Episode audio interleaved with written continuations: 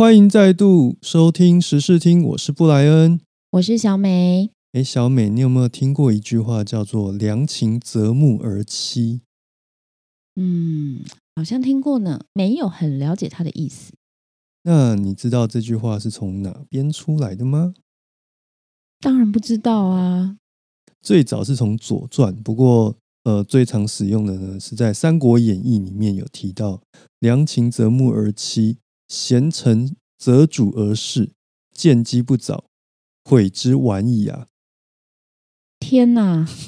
今天我们的节目是走一个《古文观止》风吗？我有点吓到，不知道该怎么接话了。可是呢，为什么会提到这个呢？其实是跟上个礼拜发生的一件大事有关。我们今天呢，录音的时间是在二零二一年的五月六号。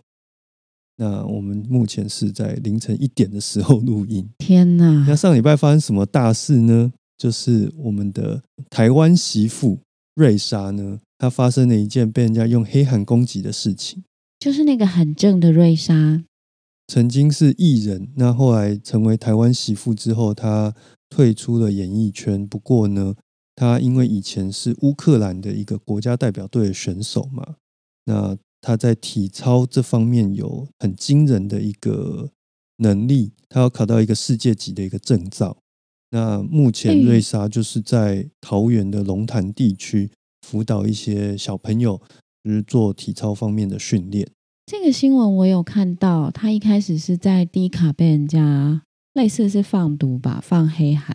嗯，后来我自己去爬书一下这个新闻，发觉他超酷的耶。怎么说？他的学校好像没收钱，然后他会去网罗一些比较优秀的选手，他的经费好像就是去募资。嗯哼，然后他自己可能也有掏一些钱吧。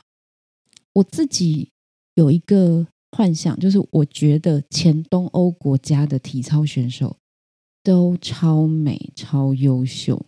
哎，这个不是幻想哎，以前在还有奥运在可以看的时候，每四年就是最期待的，就是看这些女子体操选手在竞技场上发挥他们最强的实力。哎，而且他们真的都超厉害。我以前都怀疑说，哎，这些东欧国家是怎么训练他们的体操选手，可以做出一些。我很难想象人体可以做出的那种柔软的动作。对，我记得以前在苏联刚解体的时候，其实，在各大赛事上，只要是体操相关的，动不动都是东欧人，不然就是苏联解体的这些国家拿到很好的名次嘛。嗯，我们连名字有的都念不太出来的国家，可是他们的妹都超正的。对啊，因为都是金发碧眼，然后身材都非常的高挑、纤纤细，然后肌肉又非常的有线条又扎实，所以他们的训练其实也很扎实哦。因为我觉得这光靠天赋是没办法，天赋再好，你没有苦练，大概也没有办法站上奥运比赛吧。而且更重要的是要有科学的方法去训练。哎，我觉得现在运动这个科学教法很重要。以前是土法炼钢嘛，会用很严厉的教育方式啊，教你一个动作做两百次就会了。可是现在运动科学也都一直在发展，所以我觉得所谓的国际级教练或者是科学化教育方式，的确会让运动这个项目跟以前不太一样了。对，那过去呢，我们在看东欧或者是苏联解体国家的这些选手，他们在表现的时候。我想难免也是用一种比较呃筛选的方式啊，就是他有大量的人可以去筛选出来，然后我们看到就是那个被挑选过后的那几颗珍珠，可是呃他们所表现出来，不管是力啊或是美啊，都是非常令人惊艳的。所以瑞莎其实就是一颗珍珠嘛，我们可以这样说吗？对，只是她很可惜，好像是在大概成年之前就有一次不小心受了一个蛮大的伤害。然后变成说，自此之后，她在国家队上面的表现就比较没有那么好，然后慢慢退出了体坛，才辗转来到台湾，先是加入经纪公司，成为模特，然后因为很不错的外形嘛，然后就成为了一个艺人。那在这过程当中，也跟我们台湾人呃交往，然后后来结婚之后呢，也经过很长的一段时间。终于在二零一八还一九年左右才拿到他的中华民国的身份证。对，这边要跟大家提醒一下，我们国家的国籍其实非常难拿。对中华民国身份证，如果你不是天生下来就是中华民国的国民的话，是非常难拿到这一张身份证，因为他必须先拿到居留证，然后长达五到八年的时间吧，然后你每一年都要待在台湾，大概有一百八十几天以上，你才有机会，就是在这个长期的累积累积之下拿到中华民国的身份证。所以提醒各位正在收听我们节目的中华民国公民们，你们手上的身份证很珍贵，OK？啊，扯远了。就算要抛弃，也要抛弃美国那一张，不是台湾这一张。不要扯太远了。这样你才可以选中华民国的总统。好远呢！我们今天不是要讲正妹吗？我们今天就是想要来跟大家谈谈瑞莎的这个事件，我们的一些看法跟我们做的一些调查。因为其实瑞莎这件事情一出来的时候，我记得不到两天的时间吧，几乎是一面倒往他这一边的风向去倒嘛，包含连桃园市府的郑文灿郑市长都有在脸书上面为他讲话，就是讲说，哎，这个我们桃园市府的钱并不是直接给瑞莎的公司，或是落到他的口袋，而是呃，透过什么样的方式去跟学校租借场地啊，这一些的等等的，等于是透过公开的方式在替瑞莎做护航的动作嘛。因为瑞莎被黑的这件事情啊，可以有几个点。第一个就是指控他去挖角别人的学生，哦，第二个就是说他账目不清，嗯，第三个好像就是他有拿公家补助的钱。对，主要我记得是这三大项啦。嗯对啊，那第一项挖别人学生这件事，我前面好像有讲过，它其实是成立一个不收钱的学校，等于是义务训练嘛。当然，你说这个义务训练它有什么目的？那我想，因为我们前面已经讲了很久，就是一个体操大正妹，又具有嗯国际赛的经验，然后又有媒体以及国际教练，的资格。对，嗯我相信他是真心想要推广这个运动，因为大家有没有想过，你可能很喜欢一个嗜好，你其实会非常非常希望你身边的人都能够会这件事情。对他可能不是体操，可能是棒球，可能是绘画，可能是陶艺，你也会非常非常希望哦。如果我有钱，我希望能够让更多人来接触这个东西。我觉得瑞莎的想法其实一开始很天真，就是这个逻辑。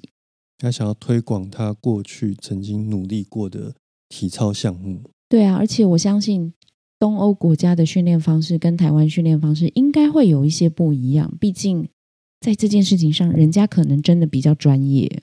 至少在最后的成绩上看到的是，我们可能在这方面落后人家非常大的一截。那瑞莎看不，到车尾灯啊！嗯，瑞莎透过她过去所被训练的经验，以及她带着她的闺蜜来到台湾，试图想要提升台湾这个国家，至少在桃园龙潭这个地区的小朋友的体操的一个能力。哎，不要讲闺蜜，讲闺蜜好像她私相授受啊，这也是她被诟病的嗯一点。但是她带来的这位朋友，你知道她有多厉害吗？不知道人都会跟同类人交朋友的意嗯思吗？对啊，这一位朋友，我看了他的资历，真是我只能说，有这样的人来台湾是非常运气非常好的，因为他曾经我以为你会是说，你要检讨一下自己的朋友。哎，你有听过一个说法吗？你的收入就是你身旁好友大概五到十个的加起来的平均值。好像有哎、对啊，你就算一算，你身旁比较好的几个朋友，他的收入加起来大概跟你的收入会是差不多，因为总是物以类聚嘛。那我们回到她的闺蜜，这一位瑞莎的闺蜜呢，叫做安娜贝索诺娃，看就知道是很东欧的名字。那安娜贝索诺娃曾经干过什么事呢？零四年在雅典奥运拿到体操的铜牌，然后四年后的北京奥运再度拿到体操铜牌，然后二零零一年到二零零七年六年之间拿到四次的世锦赛的四金、十四银、三铜。果然是一个在世界韵律体操史上赫赫有名的人呐、对啊，那虽然我没有看韵律体操，那你想，如果你是一个接受韵律体操训练的小朋友，有这样的人来教你，不是很好吗？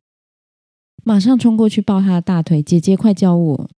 对啊，而且其实甚至于你不用抱他大腿，我觉得，因为他们都是很乐意分享自己过去被训练的经验，然后把这样的经验希望传承给台湾的小朋友们。但我知道，就是这样的举动，它刺激了台湾本来在基层，嗯、做这些韵律体操教育的教练。嗯，我自己当初在看这件事情，觉得非常奇特。奇特的点是，哎，你以前知道这个项目吗？我们以前其实不太清楚，哎，我们觉得体操就体操嘛。你说韵律体操是不是拿着球或是彩带，然后在那个很大的平面上面跳来跳去那一种？对对对，就是它跟我们平常看到那个就是，呃，跳马那些是完全不一完全样的项目。不一样，那个是比较男孩子的项目嘛。对，那是竞技体操。韵律体操就是比较就是讲求美感跟身体线条的，对，然后我自己是因为这个新闻才注意到这个运动，嗯，所以这个运动在台湾真的很小吧？我听过跳韵律舞啦，有没有？大家都会跳韵律舞，但是 韵律体操就没有很多的认知。我当时是觉得，哎，原来瑞莎这么厉害哦，然后她的闺蜜也这么厉害，那嗯为什么他们只能自己去开一个学校呢？他们好像没有办法进入主流的韵律体操的教育系统。所以是瑞莎从头到尾都没有跟我们的所谓的体育协会这边接触过吗？这边呢，因为我当然不可能采访到瑞莎本人，但是我去对了各个协会做了一点点的调查。嗯我，觉得协会这个存在在台湾是非常有趣的。这么说，啊我以下要说的，不代表一定是体操协会的意见或者是内规，我只是研究了几个体育协会或者是我们国家人民团体法的这些规定，对，知道他们会有一些习俗，比如说，嗯、这些协会他们里面的规范是属于协会的嘛，那不太容易更动。外来的人要进入这个协会，很可能必须经过协会的同意、认可，甚至是表决。哦，我不是嗯说体操协会哦，再讲一次，就是很多这样体育的协会有这样的状况。那么，我们如果要派选手去参加国际性赛事的时候，也是由这些协会推荐。当然，我们国家会有一些筛选的标准，但是协会还是有它的嗯、呃一些推荐的权利。诶，所以说起来，照你这样说，我合理的推断是，这些协会里面的主要的决定事情的人，不见得是该项体育赛事的一个精英。嗯，对，通常都不是，因为你知道精英很忙，都在比赛。都是什么样的人去担任这样的职位嘞？如果是理事长的话，就是一些在社会上有名望的人。嗯你知道什么叫有名望的人吗？比如说曾经选过台北市长，台北市，长的人，比如说曾经去维格跟女助理开房间的人，就类似这样，在嗯社会上有一定的声名跟地位的人，他们会成为某些协会的理事长。对，但是协会里面在工作的人，也许不是理事长啦。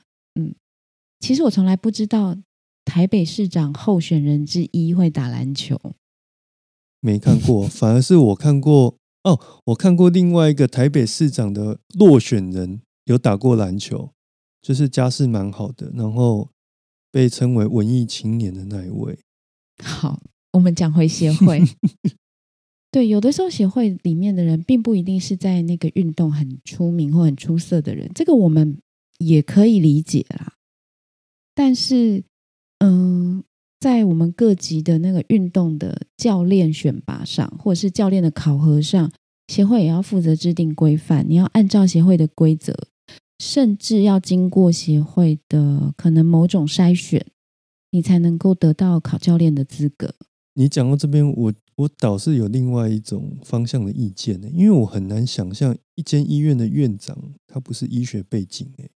我觉得有利有弊，因为嗯。呢，有些协会它的确是该项运动专门的人，的其中一些运动员，但是你知道吗？台湾其实不大，尤其是我觉得大家都很喜欢看比赛，但是真正要去投身于运动是不太容易的事情。嗯，所以有些协会它可能长期都是呃某些运动员的家族在里面运嗯。作，这也是报章媒体都出现过，而且会有一些争议的。嗯嗯，我觉得这很难讲说协会一定是完全坏的，对，就是我前面讲的嘛。其实投身于运动的人，数量非常的少，所以大家在去参与协会运作这件事情上，并不一定都很有兴趣啊。我相信他们进入协会，一定也有某种程度对这个运动的热忱。我觉得这跟人的眼界也有关系，或者是跟我们身处的环境也有关系。嗯像我刚前面就讲教练的考核，他也是必须经过协会的可能一些审核的标准。所以有一个说法就是，瑞莎之前并没有台湾的教练资格，嗯哼，然后不知道为什么他就去考了国际教练的证照。他是台湾第一个拥有韵律体操国际证照的教练。而且是以台湾人身份去考，是的，嗯，那当然，在体操协会这边，我也有看到一些网络上的留言，就是说他们也都是按照协会的规定，乖乖的去一级一级的考啊，只是协会可能一直没有办这种国际教练的证照之类的啦。嗯哼，那么我的角度看是觉得，如果当初协会愿意跟瑞莎是采用一种礼贤下士，就是让这个有能力的人进入我们当中，甚至让他参与比较多的规划，会不会今天就不是这个局面了？我这样想是不是很左交啊？这是比较理想一点。可是啊，你刚刚这样讲这两边的一个论述啊，就让我想到说，有一边的人他就是从我们台湾的中华职棒的二军，然后打到一军，然后他退休之后呢，就继续在中华职棒里面二军当教练，然后这个时候王建民就从大联盟回到了台湾，然后直接在一军当教练，然后大家就指责他，他说：“啊，王建民，你凭什么？我们都打过中华职棒，就你没打过，你打大联盟了不起哦，啊！”然后天哪，我你这样比喻，我真的很怕明天出门被球棒打哎、所以你看，这个就是一个逻辑上的谬误嘛。那你说这些打过中华职棒二军、一军的人成为教练，是他比较会投球，还是王建民比较会投球？王建民，毋庸置疑吧？这个至少投球能力上嘛，那也许教练要另外另外再有一些资格上的认定。可是至少在能力上，我们可以显而易见的是，像王建民这样的人，他所带来的大联盟的资历、跟他的眼界、跟他的经验以及他的成绩，是这一些在国内打中华职棒的人可能三辈子都企及不到的吧。对，的确也是。就像我觉得瑞莎，不管她有没有真的参加过奥运，因为她好像没参加过就受伤了。对，可是她参加过好多次的国际比赛，然后乌克兰的的国家代表队，对、嗯人脉、眼界，应该都可以对国内的体操界有很大的帮助。那他考到国家级的证照之后，反而是被现有的体制所排在外面，因为他搅乱了一池春水。对啊，当然我也能够理解啦，就是他这样子完全免费去收他认为有潜力的学生，会阻碍了某些收费老师的课程。我不是说学校这些教练呢、我知道有一些老师他们是有在开开班授课的。嗯，那么当然，如果免钱就可以去学，为什么我一定要花钱去学嘛？对吧？而且免钱学的还确会影比响。免钱对学的还比花钱学的还要来的理论上会更好。对，但是从我刚刚那个很左交的角度来看，就是我们如果想要推行这个运动，不就是应该各种方式都试试看吗？嗯，因为呃，其实，在二零一七年世大运吧，世大运是二零一七年嘛，反正就是那个有很多很帅的水球队的那一年。就是帮其实柯市长稍微洗白了一点的那一次。那柯市长政绩，就是在那一年呢、台湾的呃韵律体操代表队其实拿到了好像是银牌还是金牌，就是拿到了一个棒的成绩诶。嗯，对，可是他们呃拿到奖牌之后没有多久，这个队伍好像就解散了，因为他们也是因应比赛有点仓促凑在一起那，算是任务型的队伍。有一点。嗯，那后来其实那个好像是关键新闻网吧，有去采访过这些教练。那么当初他们遇到的困境就是觉得政府可能不够重视，因为毕竟这是一个小项目，对，所以他们分到经费也不多，也没有人赞助。嗯后续的练习或者是要为了比赛再去组队，这些成本是没办法负荷的。对，所以他们就很遗憾的，就可能没有继续再继续练下去了。那我自己把这些报道加上这次瑞莎的事情串联起来，就觉得大小，那现在不就是有人愿意出来帮助吗？为什么两个力量是没有办法结合在一起的？那这样子，台湾的韵律体操是可以更好的吗？很难吧？我不是说瑞莎没有能力哦，我意思是说，本来我们是可以一加一大于二，但现在这两股力量就是在可以说是互相的攻击，这并不是一件好的事情。也就是说，他们把瑞瑞莎当做是一个外来种，而这个外来种破坏了原有生态的平衡。可以这么说，嗯因为从我的角度看，就是韵律体操是一个小规模的运动，对，至少在台湾嘛。那么大家很安于现在的这个现状，虽然经费不足啊、虽然可能人力不是很够，然后很多教练呢都是拿时薪在国小里面带学生，可是他们觉得哦，OK，这样 OK。然后现在飞进来了一个瑞莎，凤凰飞进带来了 对，就是自带了光环流嗯量，对。自带了金钱，他什么都带，几乎你想象得到，不管是经验也好，人脉也好，或者是金钱也好，因为瑞莎嫁的还不错嘛，那他自己在、在这当中也不拿一毛钱嘛，然后想办法去争取嗯资源，然后再加上场地，然后他现有的人脉，把它放到这整个呃训练的过程当中了。所以这件事情，瑞莎这么做，其实他就是挤压到了现在的体制内的这些人。对，那我看到的是，你们现在吃的饼是很小一块饼，但如果能够让瑞莎这样的国际好手加进来，你的饼是可以做大的。嗯，但在这个做大的过程之中，免不了会有一些冒险，有一些跟现在不一样的付出。嗯哼，那么可能协会这些人觉得不一定想要这样做，他们认为哦，我有现在这块饼就可以了，这是我的猜测。眼界格局跟资源都太小了。对啊，因为呃这两天当然也有属于那个所谓的协会这一边的人啦，不是体操协会，就是一个运动产业协会吧。哦，他的理事长他也有发表一些言论，有一些我是可以理解啦，比如说他就是有跳出来说，哎，其实，在瑞莎之前，台湾的队伍就已经得过奖牌了。嗯哼你，知道这句话意思吗？就是说，哦，我们不是只有瑞莎才可以得奖，因为他也同时黑了一下，说瑞莎带小孩子去参加的那个比赛不是一个很有公信力的比赛。对对对，嗯，你知道这种就是大家都没有很好的那个逻辑啦，这个大家很熟悉。可是里面也有讲到一些，就是台湾基层教练的这种，你可以说是困境吧，或者是他们的挣扎。那我自己觉得没有错啊，有一些基层教练真的领很低的薪水，然后，但他们还是在付出他们的时间跟精力去培育小选手。那他们这些教练可以说是在体制下的一个算是被挤压的人。嗯，他也愿意为这个领域付出，然后也花了他的时间，但是他可能也拿到是少少的一个收入，但是呢，对，他现在可能连这个少少收入跟教育的机会都要被剥夺走了。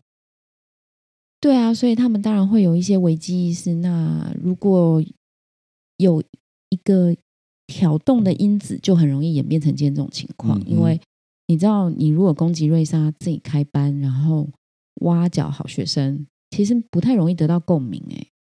但是他们黑他的就是说，哦，他的账目不清啊，或者是拿了公款，这种在台湾就是比较容易吵起来的事情因。为大家才听得懂了。对啊，可是瑞莎事件，我觉得还有一个我自己会有点不爽的点，就是说，那如果今天是郭台铭拿了十亿，说我要发展台湾的韵律体操，诶，十亿可能不够，anyway，就是拿了很多钱，说我要来发展台湾的韵律体操，大家是不是就会闭嘴了？雨露均沾，郭董你好棒棒，那为什么瑞莎做这件事情就不可以？一样是拿自己现有的资源出来做、欸，对啊，只是郭董因为在社会上有名望，然后又是个男性，所以就很容易有一些不一样的眼光对待。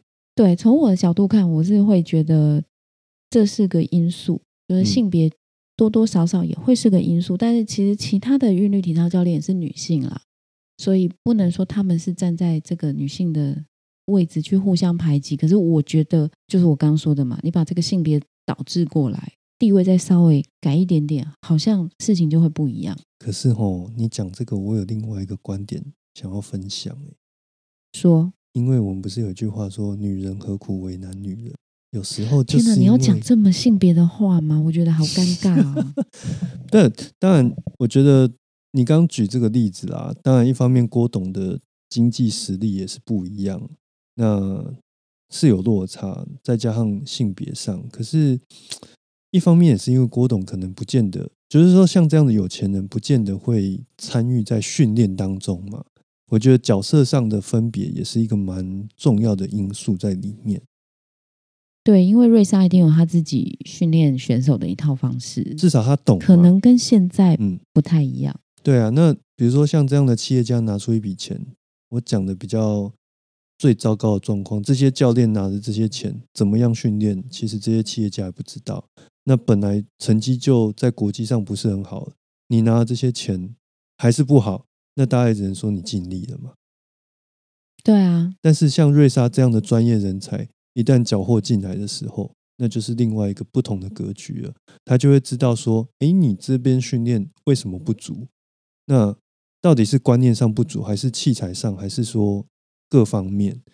这个时候就会有不一样的声音传出来。我觉得这个在台湾好像也不止发生在体育界耶，很多组织都有这样的问题。对就是啊，你有一个很厉害的人在旁边，但是你把他放在那里冷冻，不对啊，跟他合作。因为他的战力或是各方面，就是大家完全没有办法契机。那既然没有办法跟他在一起，那我们就是边缘化他。这样讲起来好悲哀哦。可是这的确也是不一定只发生在体育界或者是哪一个界啦，这是我觉得人心里的黑暗的通病。所以呢，我要在这边其实也想要呼应一下我们上个礼拜谈的一个内容。我们不是在谈少子化吗？对啊然后，就有一批人就讲说，这个既然少子化，那我们应该要变更我们的移民政策，让哦海外杰出的人才进来，那可以让这个至少在人口这方面以及杰出人才这方面，它会有一些不一样的支撑在下面。这时候我就不得不提到韩国瑜讲那句话：“凤凰飞走了，鸡呢走进来，对不对？”就是因为你这个环境或是你的观念，让真正杰出的人才不见得愿意进来嘛。那你能招聘到的都是什么？讲的难听一点，就是鸡嘛，鸡就会留下来啊。你这样子好过分哦，好像在讲那个 来台湾移民的人，没有，就是说你攻击他们，你这样的一个心态对待，就是真正杰出的人才。那真正杰出的人才有那么多地方可以选，我为什么一定要选你台湾呢？的确，如果我们想要让更多优秀的外国人进来，就是当成台湾人，或者是留在台湾定居的话，我觉得政策开放是一个重点，嗯但是心态开放也是很重要的事情。因为如果我们不能接纳比自己优秀的人跟我们一起工作，或者是跟我们一起去达成一个目标的话，那环境是不会变好的，优秀的人也不会进来的。那我们只是年复一年一直抱怨为什么？为什么我没有这个？为什么我没有那个？你看哦，像瑞莎这次事件，如果它成为一个样板，全世界都看到了，那还有各方面杰出的人才愿意进来台湾跟我们一起努力打拼吗？没有，不过你也不用担心啦，这种事情台湾本来能见度就很低，本来就没有流量，你也不用担心会有负面的效应。好吧，我是说台湾的韵律体操，好吗？是是是，所以这就是一个台湾那种群体的那一种既得利益的结构，它就在那边的，致使它下面的在这个既得利益下面的人，他已经过得很苟延残喘了。看到一个很厉害的外来势力的时候，他不得不跟这些既得利益的人一起去对抗这个外来势力。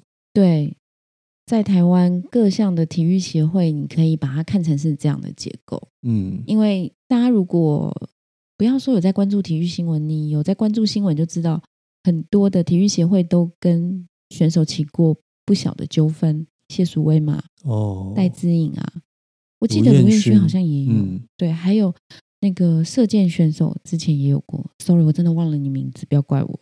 还有那个游泳选手啊，然后棒球对选手也有，因为我们中华职棒跟那个棒协有曾经干过，所以其实协会的存在，当然它一定很重要，因为不管在什么国家，基本上运动都是由这些运动协会他们去管理的。嗯，可是当协会是少数人一直在里面运作的时候，资源呐、或者是眼界，我觉得都容易僵化。或者是他们做的一些肮脏事也不希望被看到嘛，这也不是没有可能啦，对啊但是我们这边就没有再说是谁了，只是说我们从常理推断，因为你一直都同样的人在做同样的事情的时候，难免就会让人家怀疑。你的权利就会使你腐败嘛，对啊，所以这些协会的透明化非常重要。嗯，我记得国体法在修法的时候是有想要做这一块的，但是后来可能也没有非常的成功。因为他踩到了一些拳头比较大的人的利益，嗯，嗯，可以这么说，就是这种结构不是单一党派的问题。所以讲回来，瑞莎这件事情，其实整个来说，有时候这样整个听下来，我也不觉得说我们要对这样基层的教练去责怪他们，因为他们也是指结构下面被破坏的最下面的那一层人。你能够改变的，就是直接从上面砍掉重练，比如说协会里面的成员每几年就要全部太洗一次。那就像我们的选举制度嘛，让不同政党的人上来去洗掉这一切，你才有机会让整个协会里面的状况比较透明一点。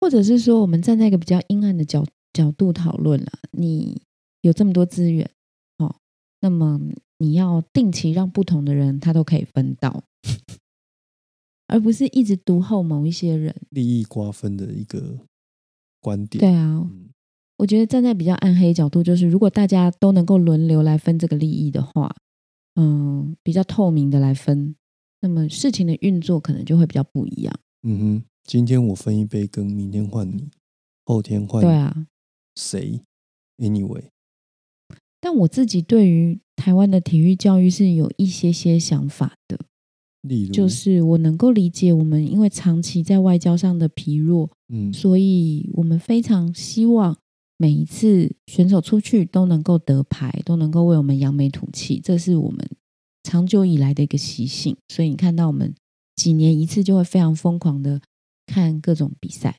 凝聚台湾的士气。大家的那个情绪真的是很需要一个出口。对，这个出口就是我们希望我们是能够被看到的，对，但是长久下来，不可避免就是经费有限，常常会投资在一些夺牌希望比较大的项目上。可是这些项目是不是真的是适合台湾人的运动呢？我会觉得多年来啊，在呃孩子的体育教育上，也许没有太大的变化。我的意思就是，我认为一个国家的体育强是非常重要的事情，但它不能只有单一的选手强。嗯而是大家都要有运动的习惯。因为经费有限，所以当你投入在那个项目的时候，就像是你在一堆鲨鱼里面里面投入一些肉块，就会蜂拥而上，对不对？对，可是我想的是，如果我们今天要去运动，变成一件很容易的事，而不是大家成年之后都要缴那个贵桑桑的教练费去运动的话，会不会长久下来会不一样？嗯，因为如果你在体育教育上常常是着眼于培养精英，那么，嗯，除了精英会运动之外，其他人还是不怎么喜欢运动啊。那我觉得这样的体育教育不是很健康。当然，这是我的想法啦。Anyway，我们今天的节目就希望告诉大家，平常要养成运动的习惯。对啊，但我要讲就是，像我知道，呃，在日本啊，或者是美国，其实他们是蛮重视小孩子的诶体育课程的，或者是平常的运动。这个很重要希。望台湾嗯不要只 focus 在某些小孩他就是可以去打棒球，某些小孩他就可以去呃游泳，然后把他当明星培养，而不是让所有的孩子都喜欢运动。嗯，我希望就是我们可以大家都有这个运动的习惯，这比较重要。又是一个左交的言论，我懂。那一样啊，落实在你生活里面嘛，而且你有运动的习惯，有有在做这些项目，你才会有赛事的时候，小孩才会比较有兴趣啦。那你有兴趣，就有一些商业利益进来，才有机会就是灌注在这些选手身上啊。对啊，运动就是要健康啊，健康的事情就是要健康的发展啊。你平常就是资源不均啊，然后。到了要比赛才匆匆忙忙集个什么国家队，我觉得这样不是很健康的事情。临时抱佛脚，对啊，用不健康的方法想要做健康的产业，我觉得 no no no，这样应该是不太 OK 的。好了，那所以今天的节目我们就讨论瑞莎的部分，就先告到这边告一段落。嗯，我们有一些话想要跟我们的听众说。对，很谢谢大家这个三四个月来的一个长期的支持。因为你们的支持，我们从后台的数据其实都看得到。没有，就是真的谢谢大家。然后有留言的，我们都有看。然后真的很谢谢你们。对，虽然我们没有在节目里面回复，可是我们是都有看到的。也很感谢大家，就是对我们的内容有一些批评跟指教，还有建议这样子。那也因为这个十四听这边呢，我们到这第十二集也会告一段落。那未来我跟小美呢，因为其他的规划，所以会先在众议院这边就是暂停我们的节目。我们很感谢，就是跟众议院一起就是做 podcast 的日子，嗯，这让我们也学到很多啦。只是我们各自有正职嘛，那其实时事呢，我不知道大家对我们节目的意见，综合来说会有什么评价？我知道你们很多人给我们就五颗星啊，或者是称赞。但是我们自己在做实事上有一个瓶颈，就是我们常常觉得我们在追着新闻，所以，哎，我好像有说过吧？做这节目之后，我都没有再骂过记者，因为发现这件事真的很难。对，可是我们对于自己做实事或者是新闻事件，我们有一些期许。我们在做的过程之中，希望我们可以做得更深入一些。我们希望从晚期的一周刊走向现在的报道者。天哪，报道者是我的偶像，我希望做到报道者的小拇指甲。这样 没有啦，就是我们希望我们可以做比较深度的内容规划。那可能不是单一追着新闻跑，我们希望，呃，综合一些新闻事件去做一个专题。嗯，就是说，希望不是只是我们。因为时事的关系，为了做而做，而是那个内容上会希望做得更好，让大家听完了有点收获吧。我觉得这个比较重要。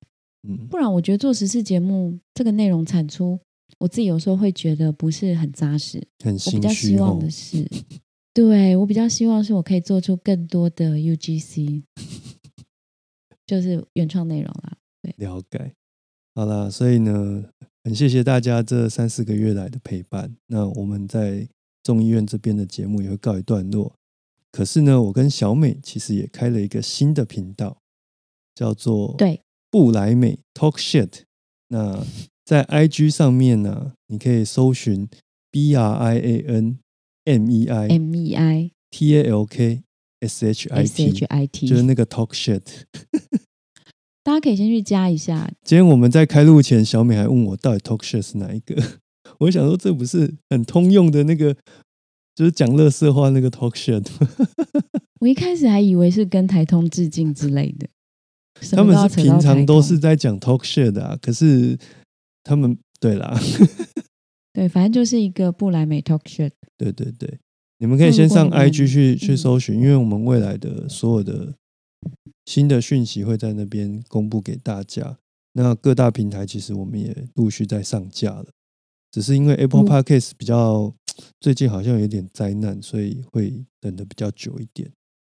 超灾难的，灾难到就很灾难啦。如果你们觉得你们就是用 Apple Podcast 的人觉得最近哪里怪怪的，真的不要怪那些创作者，我们懂他们的痛苦。他现在可能在系统转移上面有遇到一些问题啦。Anyway，Apple Podcast 是比较灾难的状况。不过你可以上 Spotify 啊，或是上岸或是呃我们的 hosting First Story 都可以找到我们。然后这边要跟大家说，我们前面就讲过，我们希望做的是可能在内容或深度上能够花比较多时间去研究的，所以我们未来的节目绝对不可能周更。没错，如果你对这一点有意见的话，我只能跟你说很抱歉，我们真的做不出来周更有深度的节目。大家可以先去订阅啦，如果有什么想听的内容，其实都可以私讯我们，因为我们现在的内容也还在规划当中。如果你们有你们想听的东西，告诉我们，我们也会想办法去做出这样的专题。没错。那今天时事听呢，我们就到这边告一段落，先在这边跟大家道别喽，拜拜，大家拜拜，拜拜。拜。